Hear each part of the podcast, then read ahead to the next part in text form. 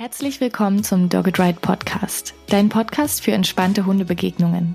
Wir wollen, dass stressige Hundebegegnungen ab jetzt für euch Geschichte sind, denn wir sind davon überzeugt, dass entspannte Spaziergänge die Voraussetzung für ein glückliches und gesundes Leben mit deinem Hund sind.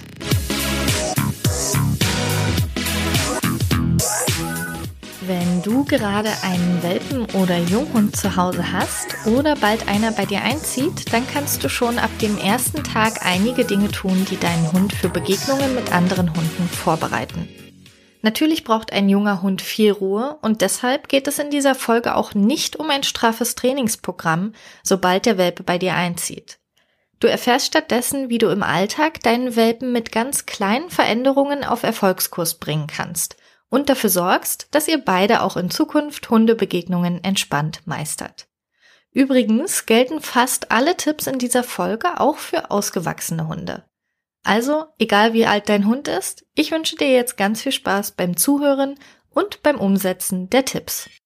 Ich bin Tine, Trainerin für Menschen mit Hund bei Dogged Ride in Potsdam und heute spreche ich mit einer Trainerin aus Wien, die sich auf Welpen und Junghunde spezialisiert hat.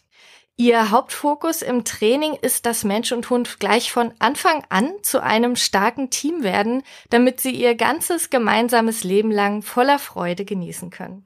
Ich persönlich bin sehr, sehr dankbar für die Arbeit, die sie leistet, denn sie bringt Mensch und Hund von Anfang an auf den richtigen Weg und zeigt ihnen, wie viel Freude und Erfolg sie mit gewaltfreiem Training haben können. Ich freue mich sehr, dass sie heute hier ist. Herzlich willkommen, Lisa Stolzlechner. Ja, hallo. Freut mich sehr, dass ich hier sein darf. Ja, ich freue mich auch sehr. Ich finde, es ist ein super spannendes Thema, sich mal anzuschauen, was man eigentlich bei Hundebegegnungen mit Welpen so alles beachten muss, was man falsch machen kann, äh, was man aber auch richtig machen sollte. Und ich denke, so eine typische Frage von Hundehalterinnen, die sich Welpen holen oder selbst wenn es kein Welpe ist, sondern einfach die sich einen neuen Hund holen, ist ja so diese Frage, was mache ich jetzt gleich? Von Anfang an. Ne? Ich will am liebsten alles richtig machen und ich will aber vor allem auch Fehler vermeiden. Und äh, da würde mich mal interessieren, aus deiner Erfahrung, was da so die, die größten Fehler sind, bei denen du gleich von vornherein sagen kannst, okay, das ist ganz klar, diese Fehler sollte man wirklich möglichst von Anfang an vermeiden, wenn man jetzt einen neuen Welpen hat und sich das Thema Hundebegegnungen vornimmt. Ja, also ich denke, der wichtigste, die wichtigste Sache, die man unbedingt vermeiden sollte, wenn man sich einen Welpen holt, ist, dass man keinen Hundekontakt hat. Ich glaube, das ist wirklich das Schlimmste, was man machen kann, ähm, weil es gibt ja beim Welpen bestimmte Phasen, wo sie sehr, sehr gut lernen und äh, sehr schnell lernen und es auch wichtig ist, dass sie in der Phase sehr viele Erfahrungen machen. Und ich denke, das Allerschlimmste, was man in der Phase machen kann, ist, dass man keinen Hundekontakt hat. Da, also da, es ist einfach wichtig eben, dass man, dass man den Welpen ähm, mit Hunden in Kontakt bringt, damit, damit der ein gutes Sozialverhalten ausbilden kann. Ich finde es super interessant, dass das gleich dein erster Punkt ist, weil ich ja so eine Entspannungsfanatikerin bin und am liebsten immer ähm, bei allem erstmal einen Schritt zurückgehe mit den Menschen, die zu uns ins Training kommen und erstmal Ruhe reinbringen und immer möglichst erstmal weniger von allem tun. Und so würde ich das wahrscheinlich beim Welpen auch erstmal sehen, äh, möglichst so, also möglichst wenig Aufregung reinbringen und ähm, Welpen brauchen ja auch viel Ruhe und viel Pausen. Aber du sagst trotzdem gleich als erstes ist einer der wichtigsten Punkte, nicht gar keine Begegnungen zu haben, ja. ne? um, um da gleich auch positive Erlebnisse zu schaffen. Da wir jetzt gerade noch bei den Problemen sind, beziehungsweise bei den Fehlern, was wäre denn der Fehler in die andere Richtung? Also ich ähm, entschließe mich dann dazu zu sagen, okay, von Anfang an will ich Begegnungen fördern, aber was wäre da der nächste Fehler vielleicht, der, der in die andere Richtung ausschlägt? Wahrscheinlich zu viele oder die falschen Begegnungen, ne? Ja, ganz klar. Ähm, ein wunderbares Beispiel ähm, von zu viel oder weniger gutem Hundekontakt ist Hundekontakt mit einer Junghundegruppe oder wo einfach mehrere Hunde an einem Ort sind, man da mit seinem kleinen Welpen hingeht und sich mehrere Hunde auf den Welpen stürzen. Das ist natürlich dann die andere Sache, dass der Hund oder der kleine Welpe dann nur Aufregung rund um Hunde lernt. Ich denke, es ist wichtig, dass man dann da ein Mittel findet ähm, zwischen den beiden Extremen, dass man sich einpendelt, wo zwischen kein Hundekontakt und zu viel Hundekontakt. Ähm, also ich denke, es ist das Wichtigste, dass man da gute Hundekontakte von Anfang an sucht für seinen Welpen. Und ich bin auch nicht unbedingt ein großer Fan von reinen Welpenspielgruppen. Viele Menschen haben das Bedürfnis, einer Welpenspielgruppe beizutreten, aber es passieren da leider, und das habe ich sehr viel mitbekommen, auch im Einzeltraining von Hunden, die Probleme mit Begegnungen mit Hunden haben, dass die früher in einer Welpenspielgruppe waren, wo sie sehr viel Aufregung hatten, wo auch, wo sie gemischt waren mit, also wo das Größen- und Kräfteverhältnis nicht ausgeglichen war und teilweise die Welpen oder Junghunde früher gemobbt wurden oder sehr ängstlich waren im Hundekontakt man sie aber in dem Kontakt dann gelassen hat als Mensch und dadurch sie dann später Probleme damit entwickelt haben. Ja, das passiert wahrscheinlich relativ häufig, ne, dass die Hunde dann zusammen sind, die Welpen, und wenig unterstützt werden. Und ich kann mir das so äh, so gut vorstellen, dass äh, dass sich das für den Hund so stark einprägt, ja. wenn er in so Welpenspielgruppen kommt und da immer Party ist. Ne? Es ist ja. dann äh, immer ganz klar, okay, wenn die anderen Hunde da sind, dann ist Party und das passiert irgendwie einmal die Woche und dann sind wir alle total drüber oh, und ja. dann gehen wir plötzlich oh, wieder. Ja. Also das ist sicherlich nicht so eine sinnvolle Erfahrung. Absolut, das ja, das ist so ziemlich eine, eine sehr, sehr kontraproduktive Erfahrung, dass der Hund von Anfang an Aufregung rund um andere Hunde lernt. Wenn, wenn man jetzt das richtige Maß wählt, also äh, kannst du da eine Empfehlung aussprechen an, an Häufigkeit von, äh, von Kontakten, die so ein Welpe haben sollte? Gibt's da, gibt's da eine Richtung? Also ich unterscheide stark zwischen andere Hunde beobachten versus äh, direkter Hundekontakt. Also ich sage immer zu meinen Leuten, dass ähm, Hunde beobachten können sie täglich. Das heißt, ein, eine Möglichkeit ist, wenn man in städtischer Umgebung ist es natürlich leicht, da sieht man viele Hunde und man, da gibt es auch oft Hundezonen, wo man sich bitte nicht reinsetzen soll mit seinem Welpen, sondern davor setzen und einfach aus der Entfernung dann Hunde, erwachsene Hunde verschiedener Größe, verschiedenem Aussehen, Fellstruktur, Ohren und so weiter, dass die Welpen die aus der Entfernung beobachten können. Also das ist so die eine Sache. Das können sie auch täglich machen und das ist ganz, ganz, ganz wichtig, dass sie eben diese, diese verschiedenen Hunde kennenlernen, um später auch verschiedene Hunde dann auch gut einschätzen zu können und zu lernen. Was auch wichtig ist, ist, dass ähm, wenn jetzt ein direkter Hundekontakt stattfindet, also das finde ich muss nicht täglich sein, ähm, ein Fremdhundekontakt, sondern jeden zweiten Tag ein Hund, also als Faustregel, aber es ist immer individuell dann unterschiedlich, auch in welcher Situation sich die Menschen befinden. Ja, man kann es ja auch nicht immer so zu 100 Prozent planen, ne? aber Absolut. man kann ja sicherlich versuchen, Begegnungen entweder aus dem Weg zu gehen oder sich in ein Gebiet zu begeben, wo solche Begegnungen, wie man sie gerne hätte, am ehesten stattfinden können. Also ich bin auch totaler Fan vom Beobachten und finde es eine super Möglichkeit zu sagen, man fährt an eine Stelle, bei der man weiß, da kommen öfter mal Hunde vorbei und man kann sich aber vielleicht so positionieren, dass man nicht direkt auf dem Weg ist, sondern vielleicht irgendwie an der Seite, noch hinter einem Busch oder so, wo man eben die Distanz selbst ganz bewusst wählen kann ja. und auch genau auswählen kann, wie viel der Hund jetzt sieht und wie lange er damit konfrontiert ja. ist. Also das, das ist echt eine super Möglichkeit. Aber das ist doch schon mal eine gute Faustregel, dass man sagen kann, beobachten gern öfter und Kontakt äh, muss nicht unbedingt jeden Tag sein. Wenn ich jetzt diese, diese Faustregel mir vornehme und sage, okay, so, so ungefähr setze ich das jetzt um mit meinem Welpen, was, was könnte ich denn noch falsch machen? Wir haben uns jetzt so auf die Dauer konzentriert. Was, was könnten noch für Fehler auftreten, selbst wenn ich jetzt sage, okay, ich wähle eine gute Zeit, ähm, und eine gute, eine gute Distanz. Was, was sind noch so die typischen Fehler, die Menschen in Hundebegegnungen mit ihren Welpen machen? Es gibt ja die Möglichkeit, ähm, ist mein Hund oder mein Welpe an der Leine? Wo befinde ich mich? Befinde ich mich eher in der Stadt? Befinde ich mich eher am Land? Wie ist die, wie ist der Ort, wo ich gerade bin? Kann mein Hund da frei laufen?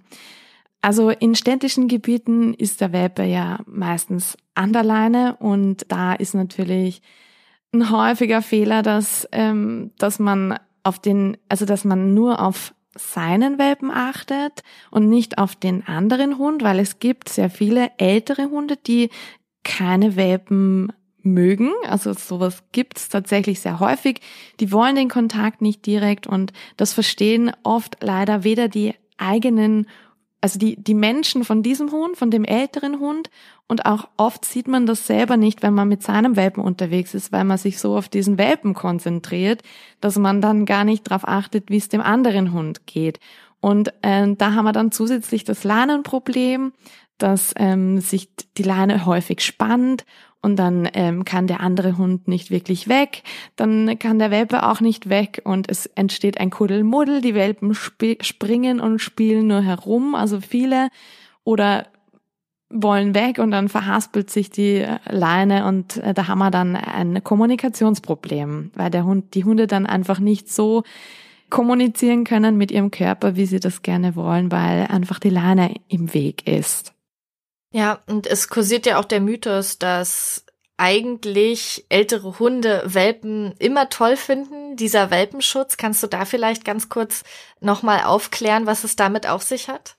Ja, also äh, Welpenschutz, sowas gibt es nicht, eben wie du so schön sagst, dass das ein Mythos ist und es gibt ältere Hunde, die lieben Welpen und die interagieren und spielen super gerne mit denen. Aber es gibt genauso erwachsene Hunde, die können Welpen nicht ausstehen. Welpen sind einfach manchmal nervig. Sie springen ins Gesicht, sie ähm, zwicken in die Ohren, sie zwicken in die Lefzen. Und es gibt genug alte Hunde, die sagen, nein, danke, das brauche ich jetzt nicht. Ja, da kann man sich also definitiv nicht drauf Nein. verlassen, dass äh, auch wenn der Welpe mal ein bisschen verrückter wird, dass der andere Hund immer sagen wird, ach na ja, du bist ja nur ein Welpe, sondern da geht's ganz klar auch um die Bedürfnisse des anderen Hundes. Exakt, Und ja. Wenn er da keinen Bock drauf hat, wird er auch eine klare Ansage machen oder eben seine Strategie wählen, um damit umzugehen. Und dem sollte man natürlich als Mensch vorbeugen. Man kann sich auch ähm, leider nicht darauf verlassen, weil oft ist es so, und das beobachte ich eigentlich täglich in meinen Trainings, weil ich bin ja mit den Leuten im Alltag, in Parks und so weiter unterwegs, dass Leute mit ihrem erwachsenen Hund auf den Welpen und auf uns, also auf den Hundemensch mit dem Welpen zugehen und sagen, ah, mein Hund liebt Welpen. Und das aber tatsächlich nicht so ist, weil der erwachsene Hund zeigt körpersprachlich, ganz was anderes und äh, da kann man sich also nicht auch nicht verlassen darauf, was die Hundemenschen sagen von dem erwachsenen Hund, sondern ich würde da immer ganz wichtig beide Hunde im Blick haben, also zum einen den Welpen und zum anderen auch den anderen Hund, den der Welpe gerade in Kontakt steht. Was würdest du sagen, woran erkennt man an dem anderen Hund, dass es für ihn in dem Moment okay ist und dass es für meinen Welpen auch wirklich ein guter Kontakt ist? In dem das hauptsächlich finde ich die, die Körperspannung ist eine ganz, eine ganz wichtige Sache, dass wenn die locker bleibt und äh, sich der Hund einfach locker bewegt, nicht versteift, den Kopf immer wieder abwendet, einen kleinen Bogen geht ähm, auf den Welpen, aber trotzdem ähm, ja in lockerer Stimmung zugeht, das sind so die Zeichen, auf die ich achten würde. Ähm, und dann kann man auch einen Hundekontakt, finde ich, auch an der Leine zulassen, vor allem wenn das ein städtischer eine städtische Situation ist, wo es nicht anders geht. Also wenn jetzt eine, eine Gehsteig-Situation, wenn man keine Ausweichmöglichkeit hat, dann finde ich, spricht grundsätzlich nichts dagegen an der Leine, soweit der andere Hund freundlich ist und der Welpe sich wohlfühlt, dass man die Begrüßung an der Leine gestaltet. Allerdings sollte man dann auch schon darauf achten und auch mit dem Welpen üben, dass sich der dann wieder loslösen kann von dem Hund.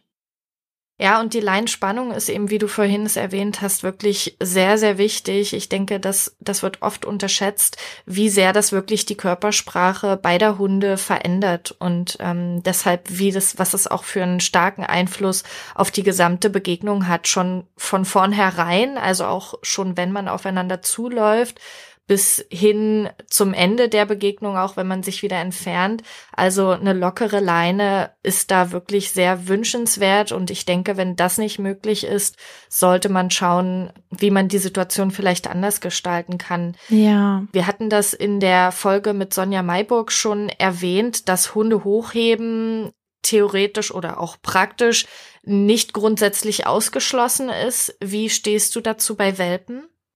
Ähm, mit Vorsicht. Also ich finde, das ist eine gute letzte Maßnahme. Ich sag den Leuten immer, dass zuerst, also wenn, wenn man merkt, der Welpe fühlt sich nicht wohl, ähm, dass man zuerst versucht, dem Welpen, ähm, neben dem, dass man ihm natürlich die Möglichkeit gibt, sich zu entfernen, aber wenn das ein grundsätzlich sehr, sehr freundlicher Hund und freundliches Gegenüber ist, dass man sich quasi in die Hocke begibt und mit den Armen die Arme so ein bisschen nach vorne gibt, die Ellbogen so ein bisschen ausstreckt, das, also man bildet so ein, so ein Schwammerl und der Welpe kann sich dann äh, gut, kann Schutz suchen, wenn er den braucht.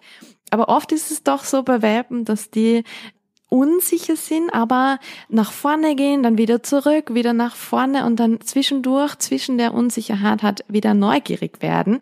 Und das ist auch schön, dass sie dann, ähm, wenn man ihnen diese Zeit gibt, warm zu werden, dass sie den Kontakt dann wieder die Möglichkeit haben zu suchen.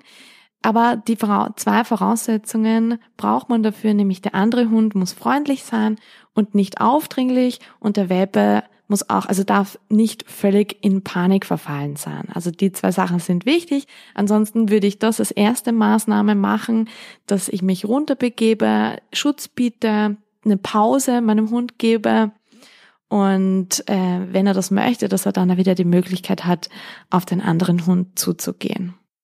Und als letzte also auf den Maßnahme. Genau, auf den Arm nehmen ist dann eher ja. die Maßnahme, die darauf folgt. Genau, also wenn ich merke, der andere Hund ist unfreundlich, bedrängt meinen Welpen und ich habe keine andere Fluchtmöglichkeit, weil wenn ich einfach weggehen würde, dann würde der ja hinterhergehen dann und meine Welpen bedrängen und um das zu vermeiden, kann man den Welpen hochnehmen oder ähm, wenn mein Welpe einfach völlig in Panik verfällt. Genau, und es, es gibt ja auch die Möglichkeit, das Hochnehmen als nicht ganz so dramatisch zu gestalten, indem man es vorher ankündigt, indem man es auch mal in entspannteren Situationen mit dieser Ankündigung übt, ja, genau. indem man den Welpen auch nicht plötzlich und fest zugreift, sondern ihn so umfasst, dass es für ihn auch angenehm ist, dass die, dass die äh, Pfoten nicht so in der ja. Luft hängen. Ne? Also ich denke, da gibt's auch verschiedene Formen von Hochheben. Und das, das ist durchaus eine Möglichkeit, wie du sagst, die dann in solchen Notsituationen doch auch, äh, auch Schutz bieten kann. Ja, auf jeden Fall. Um das Themenfeld Fehler noch abzuschließen, gibt es da noch etwas, was dir besonders am Herzen liegt, bei dem du sagst, liebe Menschen mit Welpen, passt da bitte auf, dass ihr diesen Fehler in Hundebegegnungen nicht macht?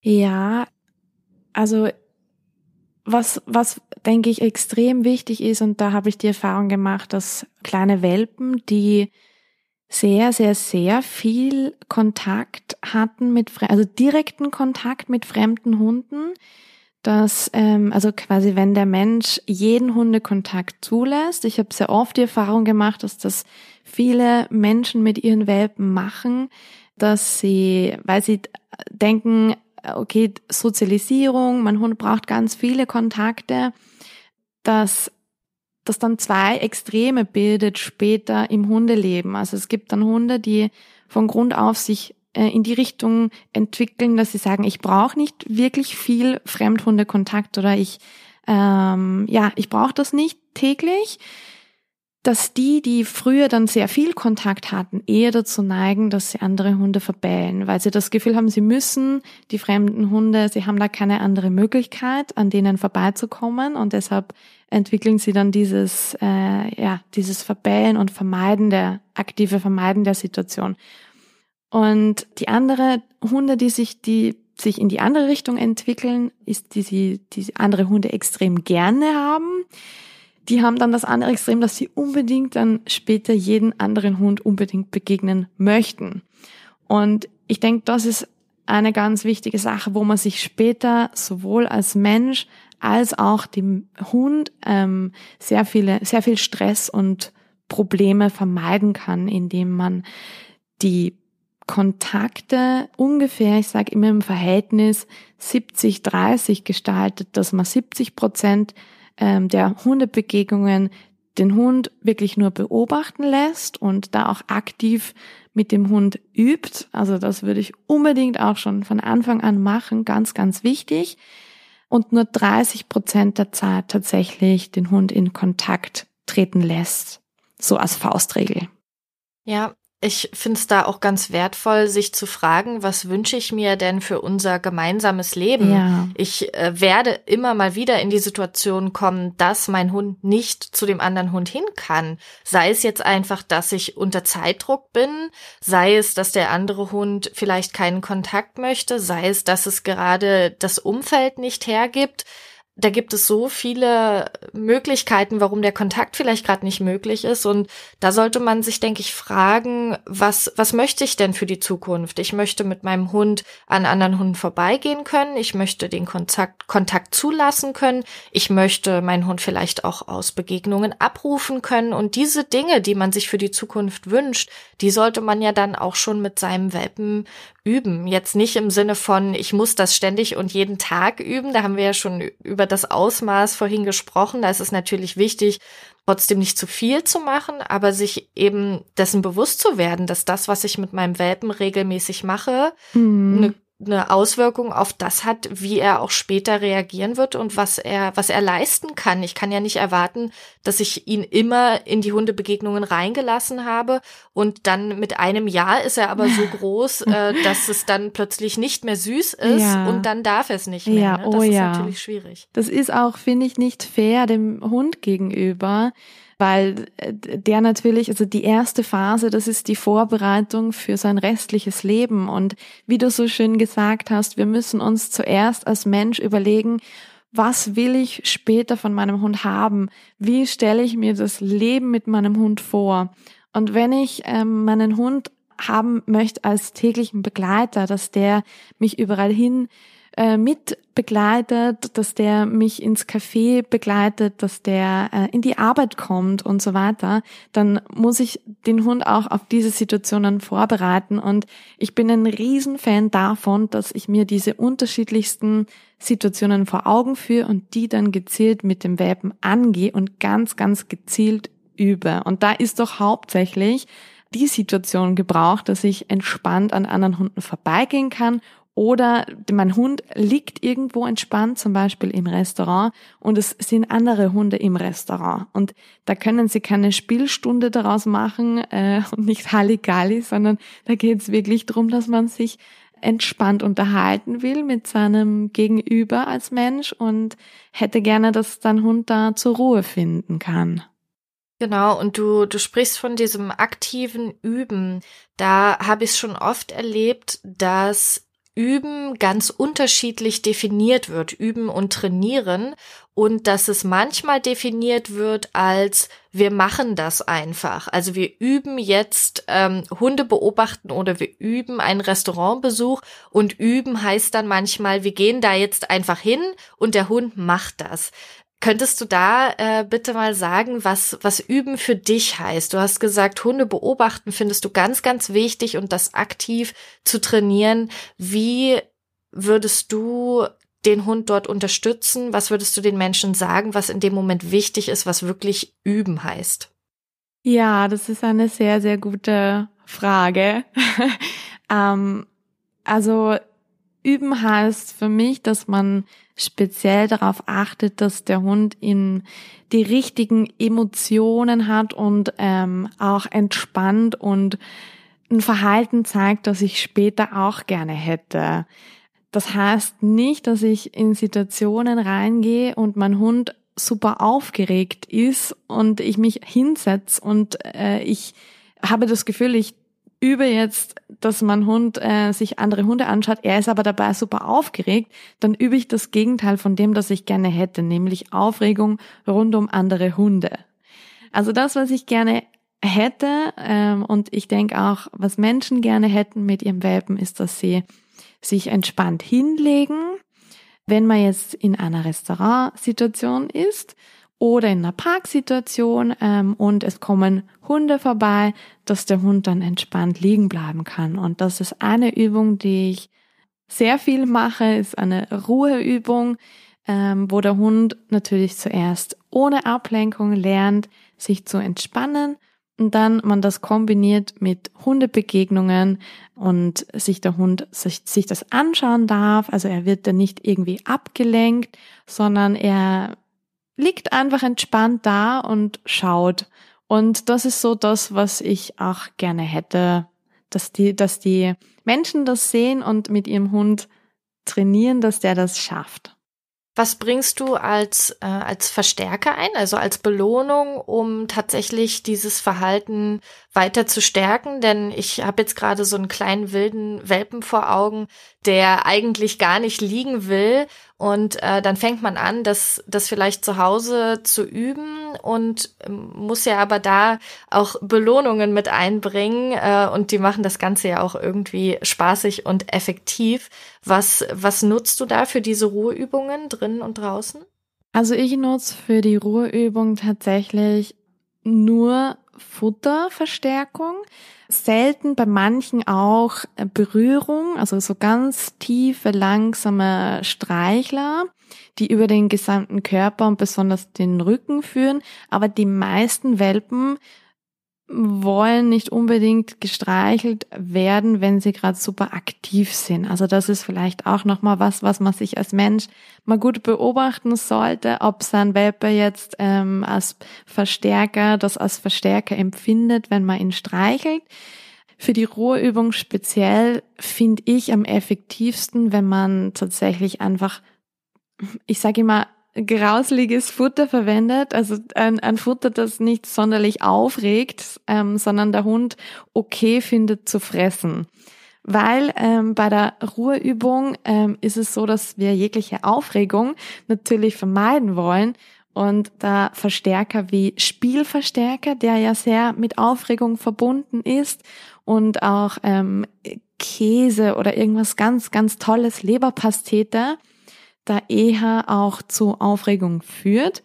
Und deswegen kopple ich diese Ruheübung mit so zum Beispiel einfach trockenen Futterstücken, die jetzt nicht sonderlich spannend sind, äh, mit dem Verhalten, also dem Liegen und dem Kopf ablegen.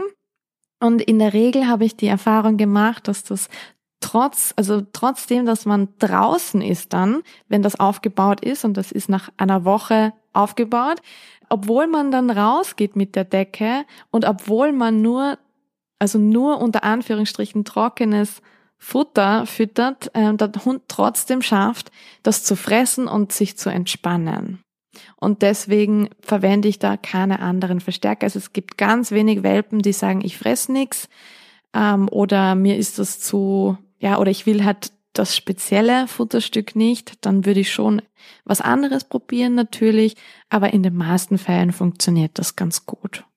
Ja, jetzt sind wir ja schon total in die, in die Praxis reingegangen und jetzt gibt es wahrscheinlich auch ein paar Menschen, die das hören und sich denken, oh ja, das möchte ich auch gerne machen. Du, du trainierst ja mit Menschen online und vor Ort. Ist das richtig? Wie, wie funktioniert das bei dir? Genau, also ich habe ähm, Welpentrainingsprogramme und biete die an entweder bei mir in Wien, das ist ein Sechs-Wochen-Programm, wo wir quasi dann gemeinsam den Hund auf sein restliches Leben vorbereiten oder auch ähm, online und da kann man einfach auf meine Webseite schauen und sich dazu informieren.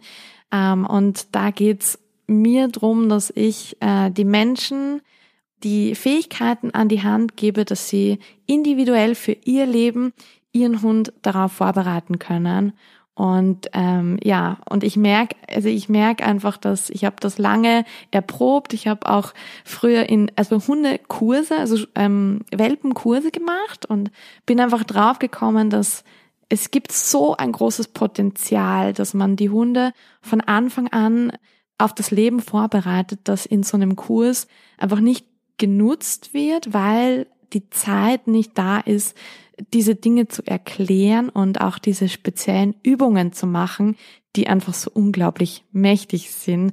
Und deswegen habe ich mich dann auch auf Welpen und Junghunde spezialisiert, weil ich gemerkt habe, da kann man so viel machen und so viel Probleme präventiv vermeiden, wenn man von Anfang an das Ganze richtig gestaltet. Das heißt, bei dir gibt es keine Welpengruppen und bei dir wird auch nicht der Hund von dir trainiert, sondern Du bringst den Menschen das bei, was sie brauchen, um ihr Leben so mit ihrem Hund zu gestalten, wie sie es sich wünschen. Ja, genau.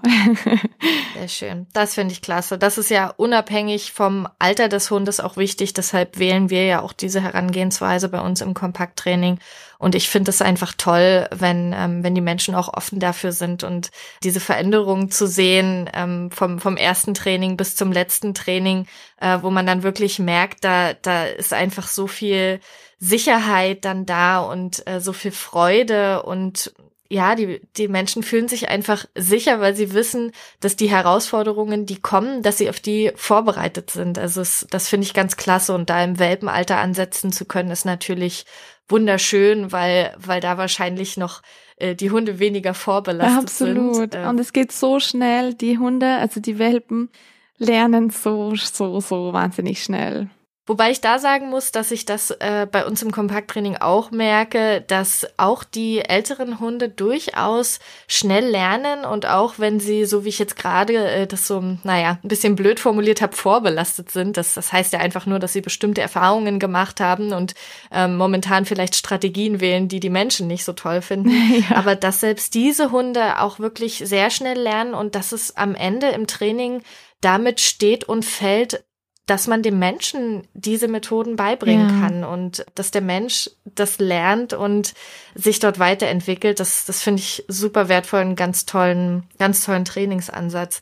Da wir jetzt gerade auch schon so in der Praxis waren, diese, diese, dieser Ansatz, solche bestimmten Sachen zu üben. Und dann haben wir auch gerade drüber gesprochen, welche, welche Fehler es gibt, die man definitiv vermeiden sollte. Da stellt man sich ja die Frage, was, was hat das denn jetzt überhaupt dann mit dem späteren Leben zu tun? Also warum, warum ist es überhaupt so wichtig? Du hast schon gesagt, bestimmte Dinge wirken sich einfach darauf aus, wie der Hund sich später verhält. Also zum Beispiel, wenn er immer die Kontakte schon als Welpe hatte, dann wird es ihm sehr schwer fallen, einem Kontakt äh, aus dem Weg zu gehen oder einfach ähm, vielleicht auf die andere Straßenseite zu gehen.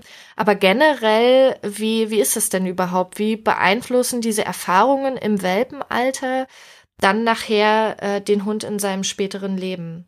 Ja, diese Erfahrungen, also es gibt vor allem viele punktuelle Erfahrungen, setzen sich im Gehirn sehr gut fest, ähm, vor allem negative Erfahrungen auch. Äh, es gibt ja bestimmte Zeitfenster im Leben eines Hundes. Ähm, vor allem die Frühentwicklung ist sehr, sehr wichtig. Das zeigen uns auch viele Studien und ich durfte auch meine Masterarbeit zu dem Thema machen. Und also vor allem auch schon beim Züchter und das ist vielleicht für all diejenigen Hörer und Hörerinnen interessant, die sich überlegen, einen Welpen zu nehmen, dass man auch da schon ansetzen kann und äh, schauen kann, was macht der Züchter, was passiert mit den Welpen, äh, was für Erfahrungen machen die dort. Ähm, und das ist auch was, was ganz, ganz, ganz Wichtiges, denn wenn, also das, das, was, auf was ich beim Züchter achten würde, ist, dass, dass diese Welpen Dinge kennenlernen, dass die neue Dinge sehen, dass die äh, Geräusche, verschiedene Geräusche hören. Also dass einfach in der Phase zwischen der dritten und der sechsten Lebenswoche, äh, dass da schon viel passiert und das ist auch die Phase, wo das Gehirn umstrukturiert wird, beziehungsweise ausgebildet und gereift wird und einzelne Nervenzellen myelinisiert werden. Das heißt, es äh, legt sich ein, ein Mantel um die einzelnen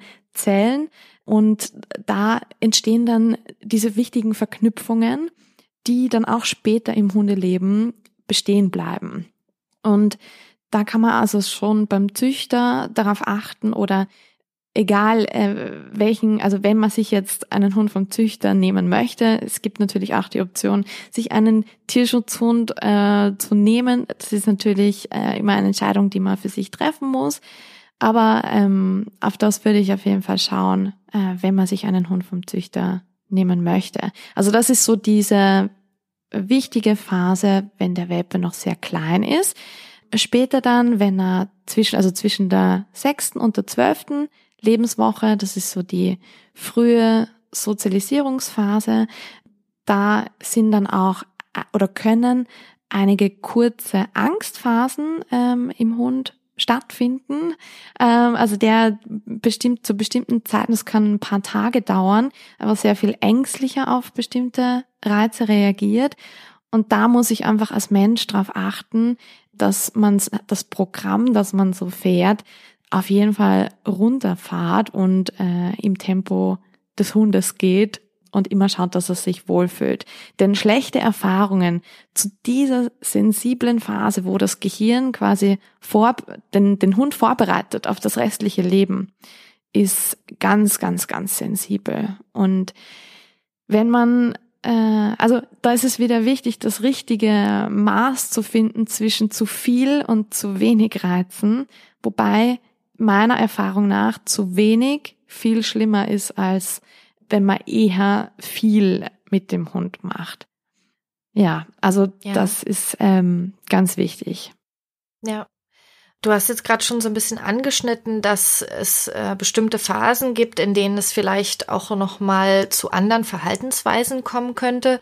Das gibt es ja im ganzen Hundeleben, dass, dass da immer wieder Entwicklungen stattfinden, aber gerade natürlich in den ersten zwei Jahren verändert sich da immer mal wieder etwas und da ist es sicherlich sehr wichtig, als Mensch auch flexibel zu bleiben und sich nicht auf seine Training oder nicht auf seinen Trainingsfortschritten zu beharren, äh, sondern da auch bereit zu sein, einen Schritt nochmal zurückzugehen und dem Hund vielleicht nochmal mehr Zeit und Raum zu geben, sich mit Auslösern auseinanderzusetzen, wenn man jetzt zum Beispiel merkt, man äh, war mit dem Training schon so weit, dass man auf zehn Meter schon ganz entspannt Hunde beobachten konnte und auf einmal äh, wird der Hund aber wieder sehr aufgeregt, ja. dann denke ich, sollte man sich da auch nicht davor scheuen, nochmal zu sagen, okay, dann gehe ich, versuche ich es jetzt nochmal auf 20 Meter ja. oder ich mache vielleicht mal einen Tag Pause. Also da hast du da noch bestimmte Tipps für diese für diese erste Zeit äh, mit dem Welpen, wie man es, wie man herausfindet, auf welchem Stand er jetzt gerade ist und wie man vielleicht das Training auch anpassen kann, wenn man merkt, man macht jetzt wieder Rückschritte, obwohl man eigentlich dachte, das hatte ich doch jetzt schon längst trainiert und jetzt kann es mein Hund plötzlich nicht mehr. Ja, ähm, also unbedingt. Ähm, es ist ganz, ganz interessant. Äh, einfach, ich denke, man sollte die Augen aufmachen und den Welpen beobachten, wie er mit den alltäglichen Reizen umgeht. Also im Prinzip muss man, ja, im Prinzip reicht's, wenn man den Welpen in seiner Umgebung beobachtet, weil die zeigen Angst vor Dingen, vor denen sie zuvor keine Angst hatten. Also so kann man so eine Phase ganz gut erkennen. Zum Beispiel, wenn, also ich hatte das bei einer äh, Züchterin mit ihren Welpen, wo ich meine Masterarbeit machen durfte. Ich habe die sehr oft besucht und da war zum Beispiel eine Phase, da waren die Welpen fünf Wochen alt und äh, die waren neben einem Pferdestall, also diese Zucht. Und die, dieses, diese Pferde, die haben ständig gewiehert. Also das war zehnmal am Tag haben die gewiehert und das haben die Welpen immer gehört und immer einfach gar nicht wirklich darauf reagiert. Und plötzlich mit der fünften Woche hat ein Welpe von den sechs begonnen, äh, die Route einzuziehen und sofort irgendwie davon zu laufen, als er das Wiehern gehört hat. Und da hat man dann gut erkennen können, okay, das ist jetzt, diese Phase ist jetzt da. Also das, er hat Angst oder zeigt ängstliches Verhalten auf einen Reiz, den er zuvor schon hunderttausendmal gesehen und gehört hat und hatte davor nie ein Problem. Also so erkennt man ganz gut, dass sich der Hund jetzt in einer sensiblen äh, Phase befindet. Und da ist es wichtig, dass man wie du so schön sagst, dann nicht in der Situation bleibt und sagt als Mensch, ah, ja, der kann das, der hat das immer, der hat das ja eh schon hundertmal gehört, ich bleib jetzt da einfach oder ich hole ihn zurück und wir, wir, wir stellen uns jetzt der Situation, sondern es ist äh, wichtig, wie du so schön sagst, dass wir dem Hund den Raum geben, den er braucht, die Distanz geben und die Zeit geben, sich wieder neu mit dem Reiz zu befassen. Und das ist auch was, was, was man, auf was man, auf was, auf was man als Mensch vorbereitet sein muss, dass man, dass es keine lineare Entwicklung ist, was das Training betrifft oder die Erfahrungen betrifft und dass das immer Wellen sind und man da auf den Welpen oder Junghund eingehen sollte, denn spätestens zur Pubertät, meistens ist es so, also meistens, das sehe ich mit meinen Welpen, ist es so, dass wir, wenn die Hunde Welpe sind, das sehr steil bergauf geht. Die Hunde lernen, also die Welpen lernen extrem schnell, es geht extrem gut, sie sind super aufmerksam, der Rückruf funktioniert ganz toll und dass dann irgendwann ein Einbruch kommt und der heißt oft dann äh, Pubertät, wo die gefühlt dann also bezeichnet werden als stur, was natürlich ein völliger äh, Fehl, also der Begriff ist total fehl am Platz, weil diese Hunde können das in dem Moment einfach nicht leisten und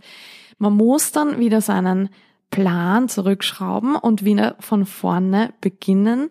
Aber ich sage auch immer dazu, es ist wie ein Muskel. Wenn man den am Anfang trainiert, dann bildet er sich aus und er wird dann, wenn man den äh, spät, also wenn man eine kurze Trainingspause macht und später wieder aktiviert, dann äh, ist er viel schneller wieder da.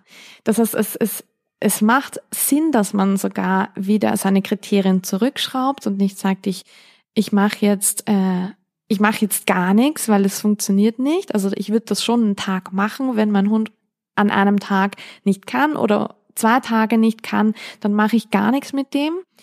Aber dann unbedingt wieder einsteigen, aber einfach wieder sehr einfach. Ja, das verlangt ja auch eine ganze Menge Geduld ja. vom, vom Menschen ab. Also ich stelle mir das doch auch äh, sehr nervenaufreibend vor, vor allem wenn äh, man sich als Mensch mit dem Thema beschäftigt, mit dem Thema Training und alles richtig machen will und Fortschritte macht und sich darüber freut und dann auf einmal wieder Rückschritte kommen und dann die Geduld aufgebracht werden muss, zu sagen, okay, ich gehe noch mal einen Schritt zurück. Ja. Das ist ja, das verlangt ganz schön viel ab, ja. denke ich. Ne? Deshalb ist Vorbereitung das A und O. Also die Enttäuschung ist weniger groß, wenn man weiß, dass das auf einen zukommen wird, denke ich. Ja. Hast du da, ähm, ich finde, ich finde diese, diese Frage ganz schön, welchen, welchen Tipp man sich selbst geben würde, also dem Ich von, von damals. Äh, wäre das was, was du deinem Ich von damals sagen würdest? Ähm, sei darauf vorbereitet, dass es Rückschritte gibt? Ja. Ist das so ein, ja ja, das, also das finde ich, finde ich total wertvoll, denn dieses Bewusstsein dafür zu haben, ja, wie du sagst, das, das schützt einen dann so ein bisschen vor der Enttäuschung. Man ist in gewisser Weise auch dafür gewappnet und weiß, okay, wenn das passiert, dann gehe ich noch ein paar Schritte zurück und dann geht's aber auch schneller wieder vorwärts. Ja, absolut. Eine, eine und so eine Trainingspause von ein paar Tagen ist auch mal nichts Schlechtes.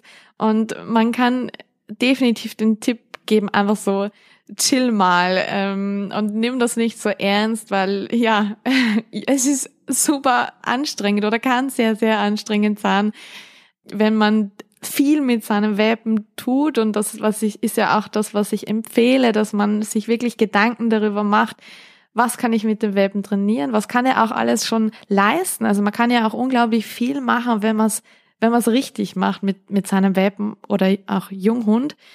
Und ja, aber man darf sich, man darf das nicht so ernst nehmen, sondern einfach mal sich denken, okay, heute chillen wir einfach mal. es funktioniert gerade ja. einfach nicht.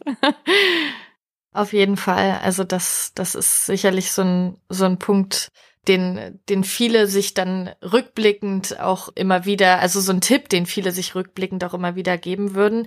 Mich würde mal interessieren, äh, liebe Zuhörerinnen und Zuhörer, ob es bei euch auch so etwas gibt, dass ihr sagt, oh ja, das würde ich meinem früheren Ich gern mal sagen oder das würde ich vielleicht auch gern Menschen sagen, die jetzt gerade in dieser Situation sind, in der sie irgendwie verzweifelt sind oder unsicher.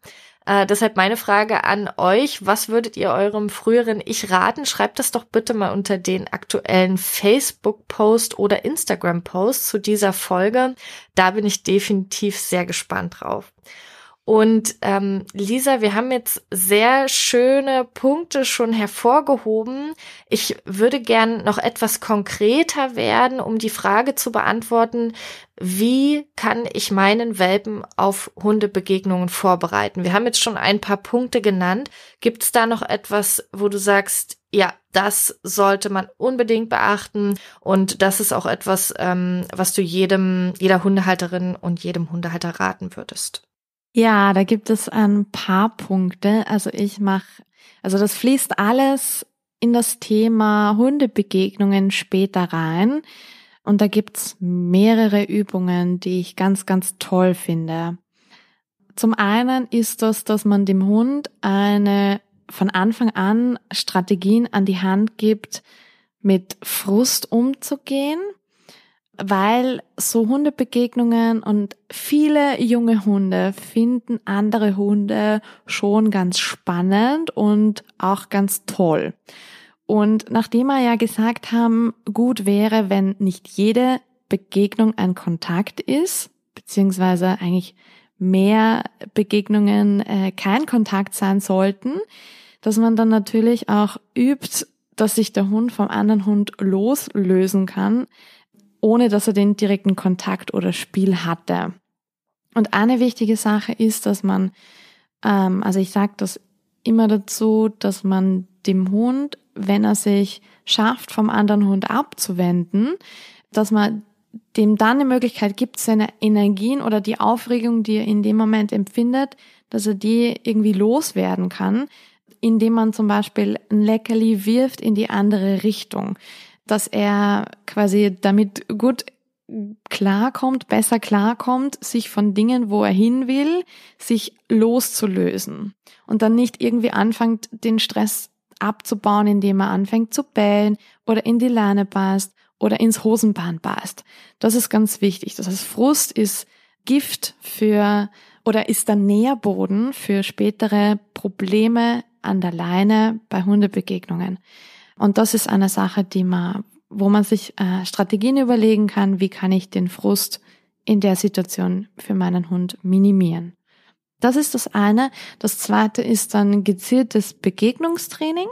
Ähm, und ich mache das auch, das ist ein großer Bestandteil ähm, von meinem Welpentraining, dass obwohl die kein Problem haben mit anderen Hunden, obwohl die auch vielleicht nicht mal wahnsinnig interessiert sind, aber die meisten sind interessiert, dass ich das mit den Menschen bespreche, dass das wichtig ist, weil Hunde entwickeln ähm, also so Meideverhalten oder auch äh, dieses Bellen und in der Leine hängen meistens erst so ab dem fünften oder sechsten Lebensmonat.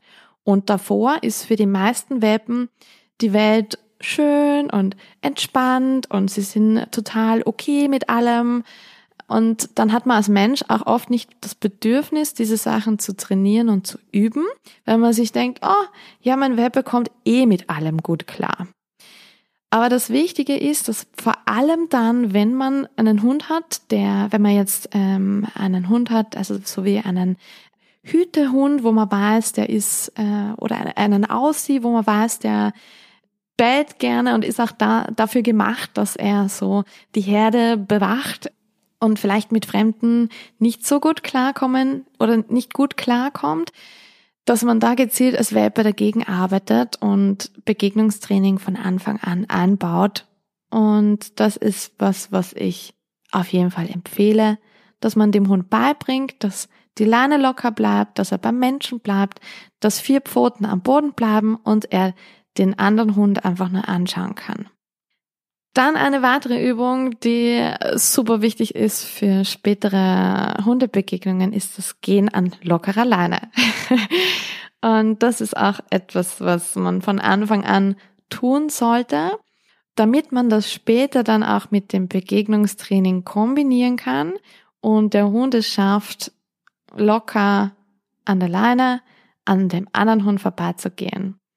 Und ich hatte gerade gestern ein Training mit einem Junghund, der ist neun Monate alt und ich war so unglaublich begeistert, weil der lief Pipi-Fan an lockerer Leine neben ihren Menschen. Äh, es kamen Menschen, also fremde Menschen entgegen, Hunde entgegen und dieser Hund hat das einfach so großartig gemacht. Wir haben dann zwischendurch eine Pause gemacht, da hatten wir dann Ruhe, Training und dann wieder locker an der Leine unterwegs. Also es war, im Prinzip war es kein Training mehr, sondern es war Alltag. Und es war ein wunder, wunder, wunderschönes, kooperatives Miteinander, dieser Hund mit seinen Menschen. Und das hat mir so eine Freude bereitet, weil ich mir gedacht habe, so ja, das ist der Grund, weshalb ich das das mache einfach, das ist so wunder wunderschön. Und das kennst du sicher auch von von den Ergebnissen dann, ähm, wenn man das von, also wenn man das einfach äh,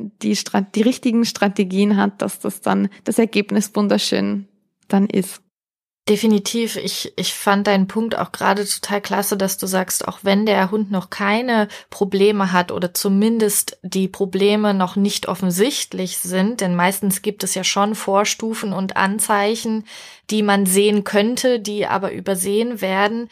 Ähm, selbst wenn man das Gefühl hat, das ist noch alles okay, Training macht ja auch einfach Spaß und es sorgt auch dafür, dass man mit seinem Hund stärker zusammenwächst, dass man die Bindung stärkt, dass äh, ja, dass man einfach im Alltag immer wieder schöne Situationen schafft, an denen beiden Spaß haben, an denen man zusammenwächst. Und Fortschritte zu sehen, ist ja einfach immer ein tolles Gefühl. Ja. Egal, ob ich jetzt ein, ein tatsächliches Problem in Anführungszeichen bearbeite oder ob ich einfach sage, hey, ich habe mir jetzt als neues Ziel gesetzt, ähm, dass mein Hund zwei Minuten neben mir an lockerer Leine laufen kann. Und wenn ich das innerhalb von zwei oder drei Wochen erreiche, dann freue ich mich so und dann kann ich mir das nächste kleine Ziel setzen. Von daher, das, das finde ich total ja total wichtig, dass man sich solche Ziele auch setzt und die dürfen ruhig ganz klein sein und dass man sich dann auch darüber freut. Ich glaube, das ist ein sehr wichtiger Teil des Hundetrainings, definitiv. Ja, absolut. Ja, sehr schön. Ich, ich finde deine Tipps wirklich total klasse und ähm, finde das auch schon einen sehr schönen Abschluss zu dem Thema. Denn ähm, ja, genau das denke ich, haben sich die Leute erhofft, als sie, äh, als sie diese Folge gesehen haben, hier auch konkrete Tipps zu bekommen. Deshalb danke auf jeden Fall dafür. Sehr gerne. Und ich würde dir gern noch die, äh, die schwierigste Frage aus dem Podcast stellen. Ich weiß nicht, ob du von uns schon mal eine Folge bis ganz zum Ende gehört hast, aber ich habe so eine Lieblingsfrage, die ein bisschen fies ist. Und zwar würde ich gern von dir wissen, wenn du den Menschen eine Sache mitgeben könntest, eine einzige Sache für Menschen mit Welpen, die sie in Hundebegegnungen beachten sollten, die wichtig ist, was wäre diese eine Sache? Hm, das ist eine tatsächlich schwierige Frage.